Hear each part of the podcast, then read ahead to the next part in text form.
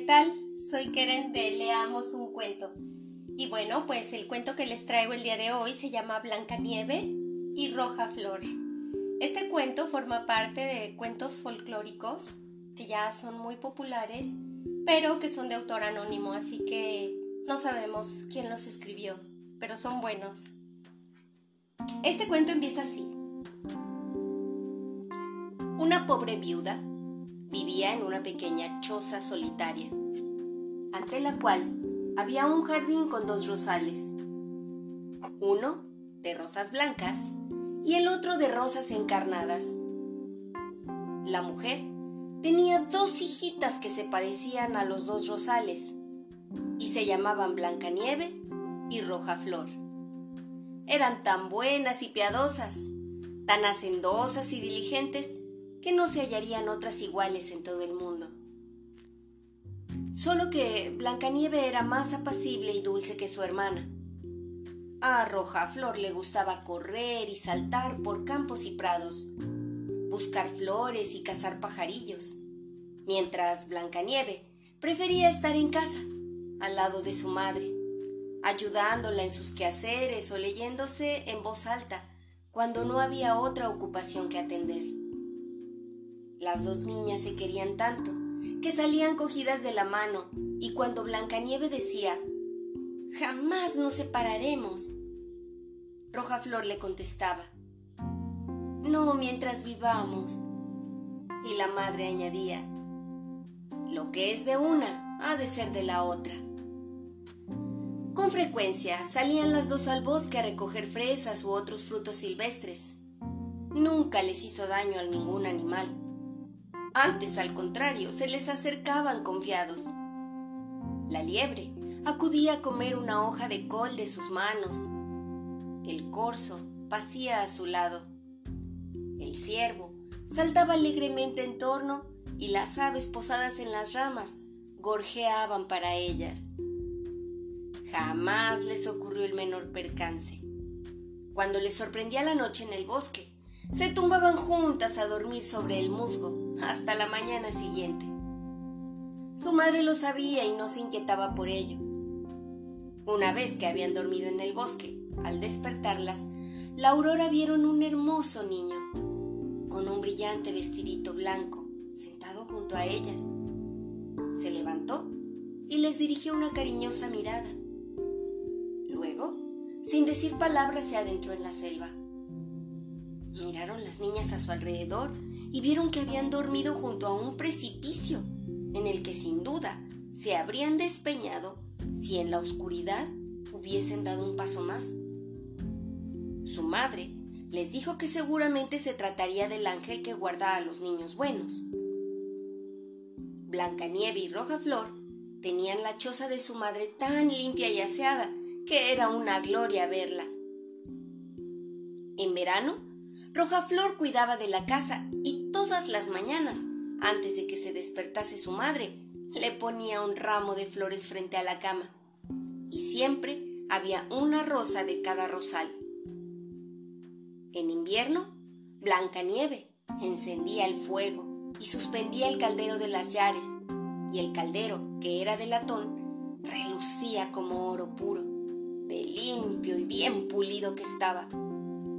Al anochecer, cuando nevaba, decía la madre, Blancanieve, echa el cerrojo. Y se sentaban las tres junto al fuego, y la madre se ponía los lentes y leía de un gran libro. Las niñas escuchaban hilando laboriosamente a su lado en el suelo. Ahí yacía un corderillo y detrás, posada en una percha, una palomita blanca dormía con la cabeza bajo el ala. Durante una velada en que se hallaban las tres así reunidas, llamaron a la puerta. Abre, Roja Flor. Será algún caminante que busca refugio, dijo la madre. Corrió Roja Flor a descorrer el cerrojo, pensando que sería un pobre, pero era un oso, el cual asomó por la puerta su gorda cabezota negra. La niña dejó escapar un grito y retrocedió de un salto. el corderillo se puso a balar y la palomita a batir de alas, mientras Blancanieve se escondía detrás de la cama de su madre. Pero el oso comenzó a hablar. No teman, no les haré ningún daño. Estoy medio helado y solo deseo calentarme un poquitín. Pobre oso, exclamó la madre. Échate junto al fuego y ten cuidado de no quemarte la piel. Y luego, elevando la voz, Blancanieve, Rojaflor, salgan, que el oso no les hará ningún mal. Lleva buenas intenciones.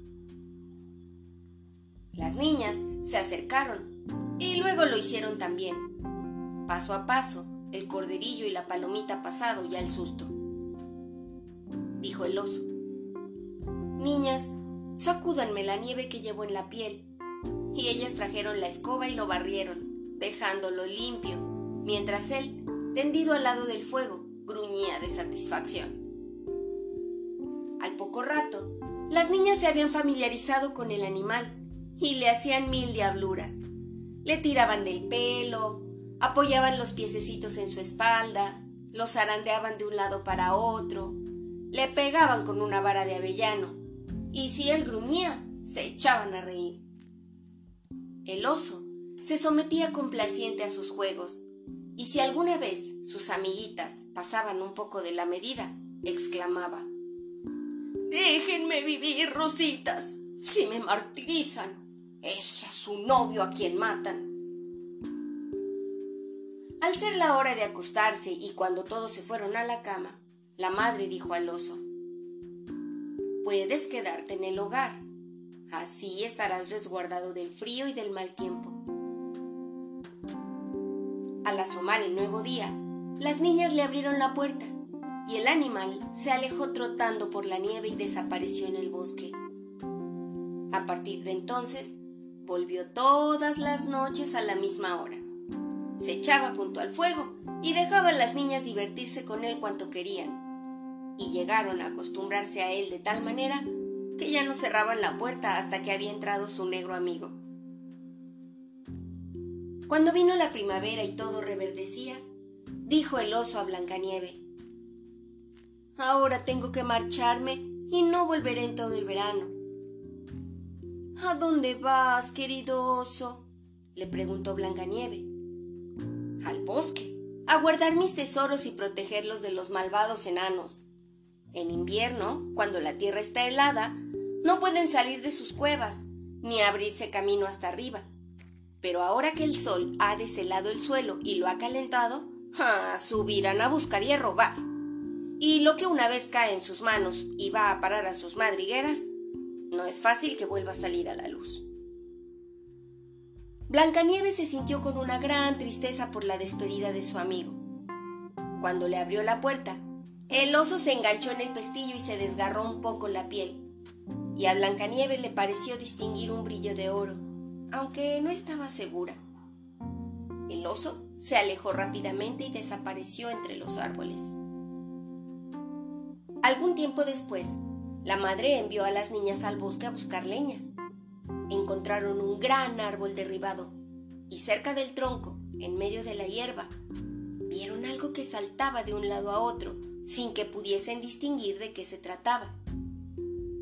Al acercarse, descubrieron un enanillo de rostro arrugado y marchito, con una larguísima barba blanca, blanca como la nieve, cuyo extremo se le había cogido en una hendidura del árbol por esto, el hombrecillo saltaba como un perrito sujeto a una cuerda sin poder soltarse. Clavando en las niñas sus ojitos rojos y encendidos, les gritó. ¿Qué hacen ahí paradas? ¿No pueden venir a ayudarme? ¿Qué te ha pasado, enanito? preguntó Rojaflor. Tonta curiosa, replicó el enano. Quise partir el tronco en leña menuda para mi cocina. Los tizones grandes nos queman la comida, pues nuestros platos son pequeños y comemos mucho menos que ustedes, que son gente grandota y glotona. Ya tenía la cuña hincada y todo hubiera ido a las mil maravillas, Pero esta maldita madera es demasiado lisa. La cuña saltó cuando menos lo pensaba. Y el tronco se cerró y me quedó la hermosa barba cogida sin poder sacarla. Y ahora estoy aprisionado. Sí, ya pueden reírse. Tontas, caras de cera. Uf, y qué feas son. Por más que las niñas se esforzaron, no hubo medio para deshacer ese nudo que se había hecho en la madera con la barba. Tan sólidamente atorada estaba. Iré a buscar gente, dijo Rojaflor. ¡Bobaliconas! gruñó el enano con voz gangosa. ¿Para qué quieren más gente? A mí me sobra con ustedes dos. No se les ocurre nada mejor. No te impacientes, dijo Blancanieve. Ya, ya encontraré un remedio. Y sacando las tijeritas del bolsillo, cortó el extremo de la barba. Tan pronto como el enano se vio libre, agarró un saco lleno de oro que había dejado entre las raíces del árbol y cargándoselo a la espalda, gruñó. ¡Qué gente suela más torpe! ¡Cortar un trozo de mi hermosa barba! ¡Que se los pague el diablo! Y se alejó, sin volverse a mirar a las niñas. Poco tiempo después, las dos hermanas quisieron preparar un plato de pescado. Salieron, pues, de pesca, y al llegar cerca del río, vieron una criatura semejante a un saltamontes que avanzaba a saltitos hacia el agua, como queriendo meterse en ella. Al aproximarse, reconocieron al enano de Marras. ¿A dónde vas? le preguntó Rojaflor. Supongo que no querrás echarte al agua, ¿verdad? No soy tan imbécil, gritó el enano. ¿No ven que ese maldito pez me arrastra al río? Era el caso de que el hombrecillo había estado pescando, pero con tan mala suerte que el viento le había enredado el sedal en la barba, y al picar un pez gordo, la débil criatura no tuvo fuerzas suficientes para sacarlo. Por el contrario, era el pez el que se llevaba el enanillo al agua. El hombrecito se agarraba a las hierbas y juncos, pero sus esfuerzos no servían de gran cosa. Tenía que seguir los movimientos del pez, con peligro inminente de verse precipitado en el río. Las muchachas llegaron muy oportunamente. Lo sujetaron e intentaron soltarle la barba, pero en vano. Barba e hilo estaban sólidamente enredados. No hubo más remedio que acudir nuevamente a las tijeras y cortar otro trocito de barba. Al verlo, el enanillo les gritó. ¡Estúpidas! ¿Qué manera es esa de desfigurar a uno? No basta con haberme despuntado la barba, sino que ahora me cortan otro gran trozo. ¿Cómo me presento a los míos? Ojalá tuvieran que echar a correr sin suelas en los zapatos. Y cogiendo un saco de perlas que yacía entre los juncos, se marchó sin decir más, desapareciendo detrás de una piedra. Otro día, la madre envió a las dos hermanitas a la ciudad a comprar hilo, agujas, cordones y cintas. El camino cruzaba por un erial en el que, de trecho en trecho, había grandes rocas dispersas. De pronto, vieron una gran ave que describía amplios círculos encima de sus cabezas, descendiendo cada vez más, hasta que se posó en lo alto de una de las peñas, e inmediatamente oyeron un penetrante grito de angustia. Corrieron allí y vieron con espanto que el águila había hecho su presa en su viejo conocido, el enano, y se aprestaba a llevárselo. Las compasivas criaturas sujetaron con todas sus fuerzas al hombrecillo y no cejaron hasta que el águila soltó a su víctima. Cuando el enano se hubo repuesto del susto, gritó con su voz gangosa. ¿No podían tratarme con más cuidado? Me han desgarrado la chaquetita y ahora está toda rota y agujereada. ¡Torpes! ¡Más que torpes! Y y cargando con un saquito de piedras preciosas, se metió en su cueva, entre las rocas. Ay, las niñas, acostumbradas a su ingratitud, prosiguieron su camino e hicieron sus recados en la ciudad. De regreso, al pasar de nuevo por el erial, sorprendieron al enano, que había esparcido en un lugar desbrozado las piedras preciosas de su saco, seguro de que a una hora tan avanzada nadie pasaría por allí. El sol poniente proyectaba sus rayos sobre las brillantes piedras que refulgían y centelleaban como soles, y sus colores eran tan vivos que las pequeñas se quedaron boquiabiertas contemplándolas. ¿A qué se paran? Con sus caras de babiecas. gritó el enano, y su rostro ceniciento se volvió rojo de ira, y ya se disponía a seguir con sus improperios, cuando se oyó un fuerte gruñido y apareció un oso negro que venía del bosque. Aterrorizado, el hombrecillo trató de emprender la fuga, pero el oso lo alcanzó antes de que pudiese meterse en su escondrijo. Entonces se puso a suplicar angustiado. Querido señor oso, perdóneme la vida y le daré todo mi tesoro. Fíjese en todas esas piedras preciosas que están en el suelo. No me mate. ¿De qué le servirá una criatura tan pequeña y flacucha como yo? Sentirían entre los dientes. Mejor es que se coma esas dos malditas muchachas. Ellas sí serán un buen bocado. Gorditas como tiernas codornices. Cómaselas y buen provecho le hagan. El oso, sin hacer caso de sus palabras, propinó al malvado hombrecillo un zarpazo de su poderosa pata y lo dejó muerto en el acto.